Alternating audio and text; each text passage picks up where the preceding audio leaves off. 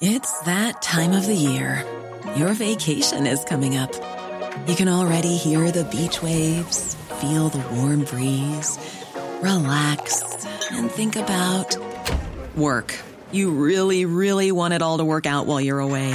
Monday.com gives you and the team that peace of mind. When all work is on one platform and everyone's in sync, things just flow wherever you are. Tap the banner to go to Monday.com.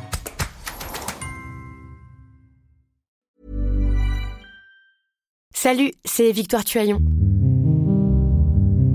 Ces derniers mois, avec mon équipe, on a travaillé sur une série exceptionnelle. Ça s'appelle 20 milieux sous ma chair. L'autrice, Caroline Potier, a exhumé des cassettes audio qu'elle enregistrait pour sa meilleure amie lorsqu'elles étaient ados et qu'elle traversait l'enfer, les violences que lui infligeait son père.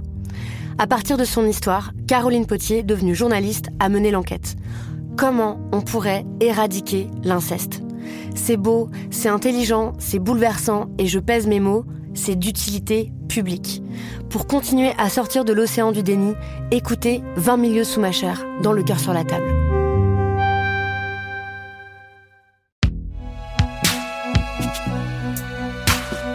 Binge Audio présente. Salut, c'est Thomas Rozek.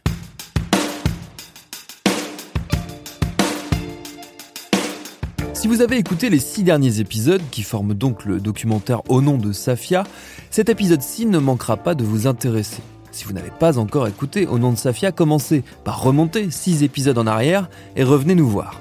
C'est bon? Tout le monde a bien suivi les consignes? Bon, restons sur notre lancée. Après cette formidable plongée dans les allées tortueuses du souvenir, des mémoires oubliées et réduites au silence de la guerre d'indépendance algérienne, je vous propose de prendre le temps de revenir avec son autrice, ma camarade et consoeur Safia Kessas, sur la genèse et les spécificités de ce projet qui forcément tient une place singulière dans son travail. On va parler de mémoire nécessairement, d'objectivité journalistique, de transmission des récits et de la façon dont cette mémoire, une fois réactivée, nous happe et nous passionne. On va faire ça tout de suite. Bienvenue dans Programme B.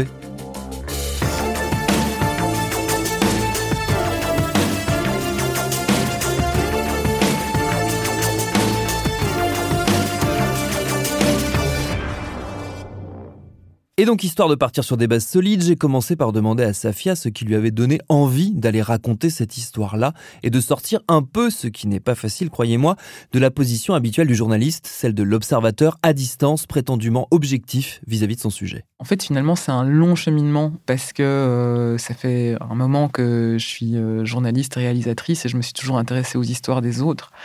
Et puis, en, cheminant, euh, j'ai commencé à me concentrer sur les histoires des personnes invisibles.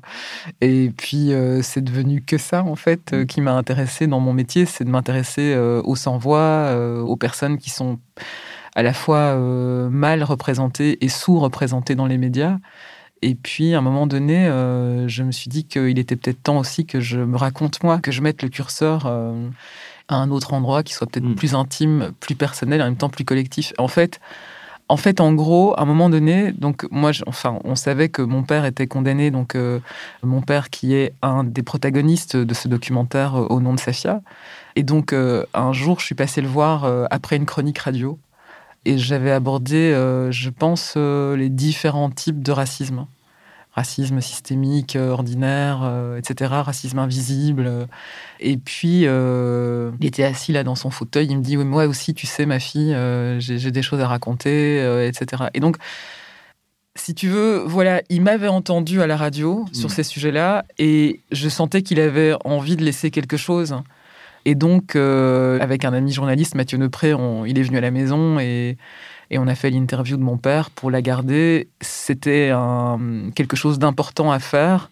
Et l'idée ensuite, c'est, comment dire, euh, transformer et, est devenue plus précise dans, la quête euh, qui fut la mienne durant ces six épisodes. Toi, à quel moment tu es passé de cette première interview à le projet total d'aller creuser cette histoire plus globale?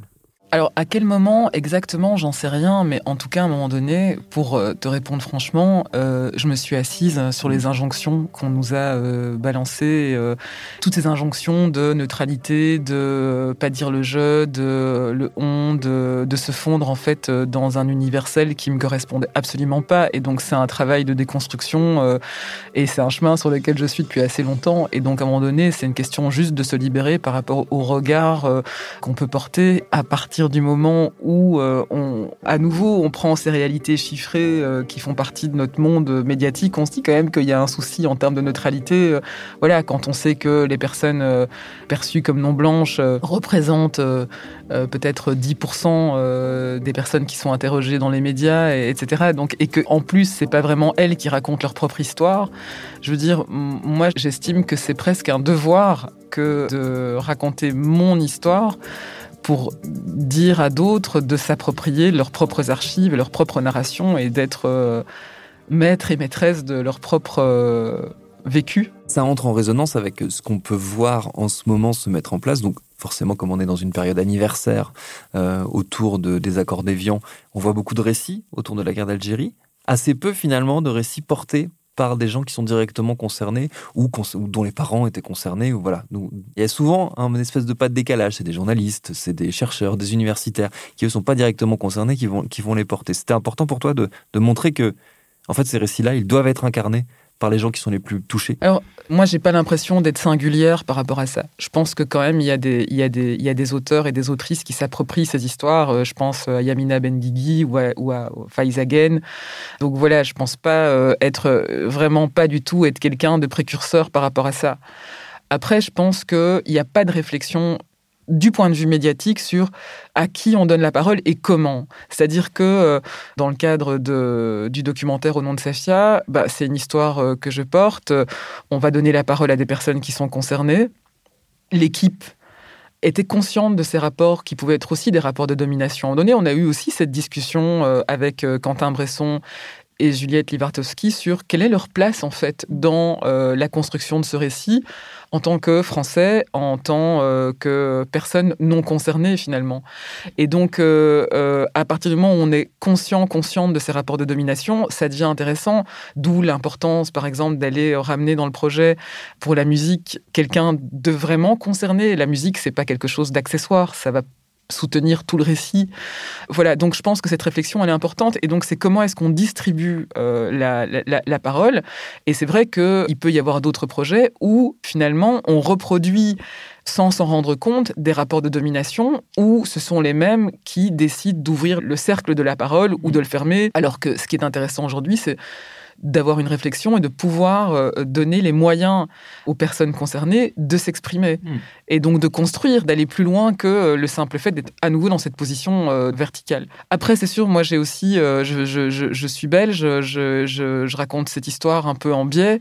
J'ai peut-être une liberté aussi par rapport à ça que peut-être que je ressens pas bien à quel point c'est un sujet encore qui est hyper, hyper sensible et hyper compliqué en France. Il y a une différence subtile, euh, effectivement, pour rester sur cette idée de, qui parle et à quel moment et qui prend la parole, entre donner la parole et prendre euh, la parole. C'est peut-être là que se joue la différence. Donner ou prendre la parole, d'abord, euh, il faut s'autoriser à le faire, hmm. et puis ensuite se sentir légitime pour le faire. Et donc ça, déjà, à la base, que quand tu ne te vois jamais dans les livres d'histoire, dans les récits mythiques, héroïsés, etc., quand tu te vois pas du tout à l'écran, d'une manière ou d'une autre, c'est déjà un chemin en soi de se dire, OK, je vais afficher une singularité, euh, etc. Donc c'est déjà ce chemin-là, il est quand même pas euh, donné, il faut un peu l'arracher. C'est pour ça que voilà, pour moi, chaque centimètre, prendre la parole, chaque centimètre, ça a été aussi un, combat par rapport à cette assignation euh, assez facée, en fait, et qui est transmise aussi, cette autocensure qui nous a imposé, et puis cette assignation aussi par rapport à la société. C'est là où est notre place, quoi, en tant que femme et en tant que femme issue euh, de l'immigration que ce soit nos parents ou la société, on nous a pas dit euh, allez-y, prenez, euh, exprimez-vous, euh, prenez votre place publiquement. Non, c'est ça a été un parcours assez compliqué. Après, c'est le, travail à faire aussi du point de vue de l'entreprise médiatique, de voir à qui on donne la parole à ce moment-là. Par exemple, on, a des sujets sur le sport ou sur la politique tous les jours, sur l'Algérie ou sur la guerre. alors, on va fêter les 60 ans ben, on en parle une fois c'est bon, on en a parlé. Est-ce que cette réflexion d'en parler avec des personnes qui sont euh, légitimes, euh, qui sont euh, concernées, qui ont un discours qui est en résonance, je suis pas sûr qu'il y ait encore cette prise de conscience-là au sein du monde médiatique. Tu l'as mentionné, euh, il y a une gradation, on va dire, dans l'injonction au silence. Il y a euh, le fait d'être issu de l'immigration, il y a le fait d'être une femme. C'était important dans ton récit de montrer que c'était des récits aussi féminins qui ne s'étaient pas transmis, des parcours de vie féminins marqués par la guerre, touchés par la guerre, qui ne s'étaient pas transmis et qu'il fallait transmettre. Absolument, et je pense que c'est super. Enfin, ce que moi, ça m'a révélé en fait, euh, ce, ce projet, c'est que il y avait à la fois un angle mort sur la question des femmes et la guerre, les femmes ordinaires, et puis aussi un angle noir, parce qu'il n'y a rien, il n'y avait mm. rien du tout. C'est-à-dire que euh, toutes ces femmes qui euh, ont eu euh, un vécu absolument épouvantable durant la guerre, dans des conditions de vie mais inimaginables dans les villages et dans les campagnes kabyles, ces femmes-là, en fait, elles ont aucune existence et on ne sait pas qui elles sont, on ne sait pas comment elles ont vécu et on ne sait pas comment elles sont mortes. Et moi, quand je me suis intéressée à, Safia, dont je porte le nom, qui est la, la sœur de mon père et qui est donc décédée durant la guerre d'indépendance dans des conditions qui sont assez obscures,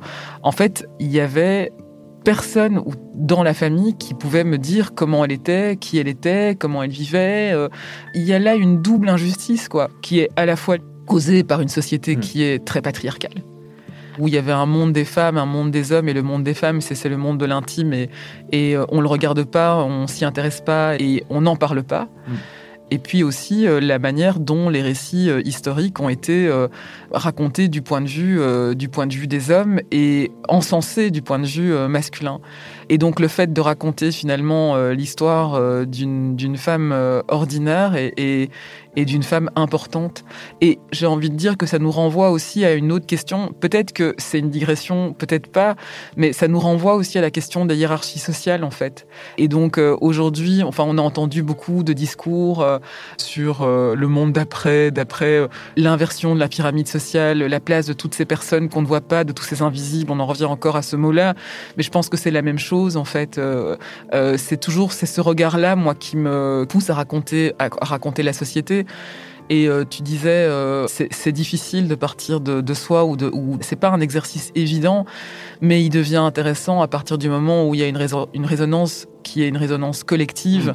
et où on, s'intéresse à des parcours qui finalement sont, sont pas les siens et qui peuvent devenir euh, inspirants ou simplement rendre justice ou rendre la dignité à ces personnes qui nous ont précédés et puis qui font partie de nous aussi, puisque on continue à porter en fait cette identité hmm. ici. Ce qui est frappant avec cette démarche euh, autodocumentaire parfois, dans ce fait de partir de soi pour aller creuser des récits liés à l'intime qui deviennent des récits collectifs, euh, c'est que on ouvre un peu une porte, euh, on ouvre un peu la boîte de Pandore dans le sens où après, une fois qu'on a commencé à y goûter, on est embarqué dans plein d'envies et d'idées de récits. Est-ce que toi, ça t'a fait ça? Ça t'a ouvert les portes d'autres récits?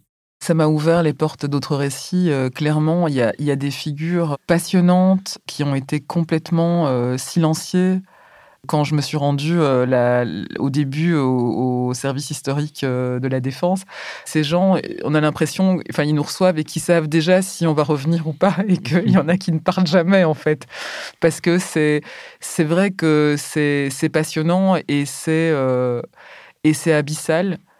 Moi, je vais faire une pause, je crois, par rapport à la question de la guerre euh, d'indépendance, parce que c'était quand même assez violent. Mm. Et donc, euh, voilà, mais j'ai envie d'y retourner, ça c'est sûr. Par exemple, il y a le parcours de, cette femme, Na Fatima, qui était dans les Aurès. Et en fait, euh, cette femme a, lutté avec d'autres femmes pour se protéger des viols, en fait. Quand elle entendait, en fait, les voitures arriver des militaires, elle montait sur le toit de sa petite maison, elle appelait toutes les femmes du village et euh, elles se tenaient toutes. Et quand un militaire essayait d'en prendre une, elle créait en fait un mur. Elle a été finalement, euh, durant la guerre, assassinée euh, d'une façon assez abjecte. Mais voilà, c'est typiquement ce type de parcours. Il y a une autre euh, dont j'ai découvert le parcours et que je connaissais pas, que le FLN avait surnommé euh, Beya la Noire. Elle avait accepté aussi d'être nommée comme ça.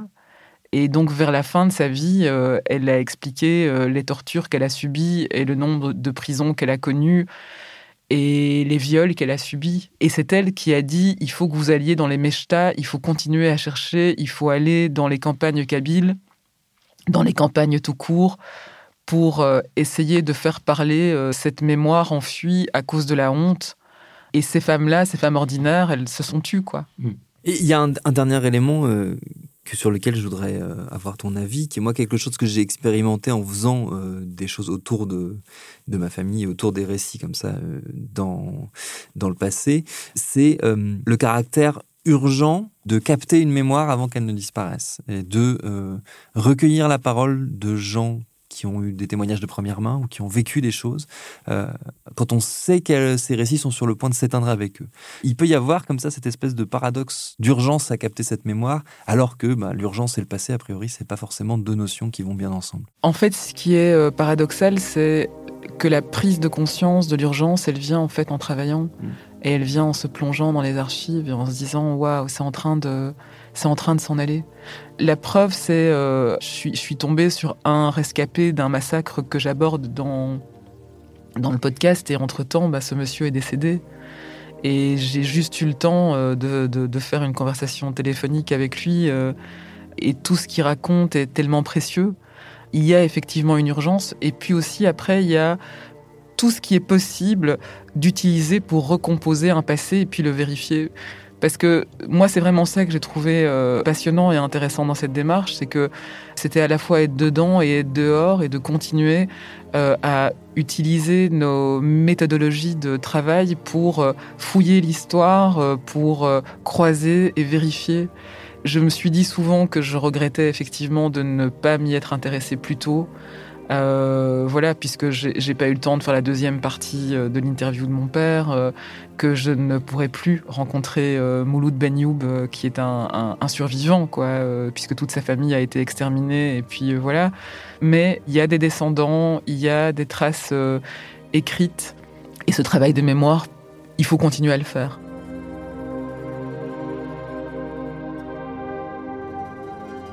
Merci à Safia Kessas pour ses réponses et pour cette série documentaire, je le redis, au nom de Safia, réalisée par Quentin Bresson et produite par Juliette Livartowski, que normalement, si vous n'avez pas triché, vous avez écouté en entier, mais que vous pouvez réécouter ici même dans Programme B, Programme B qui est un podcast de Binge Audio, préparé par Lauren Bess. Cet épisode a été réalisé par Alice Nina. Tous nos épisodes, les anciens comme les nouveaux, sont à retrouver sur toutes vos applis de podcast. Cherchez-nous sur Internet si vous voulez nous parler, et à très vite pour un nouvel épisode.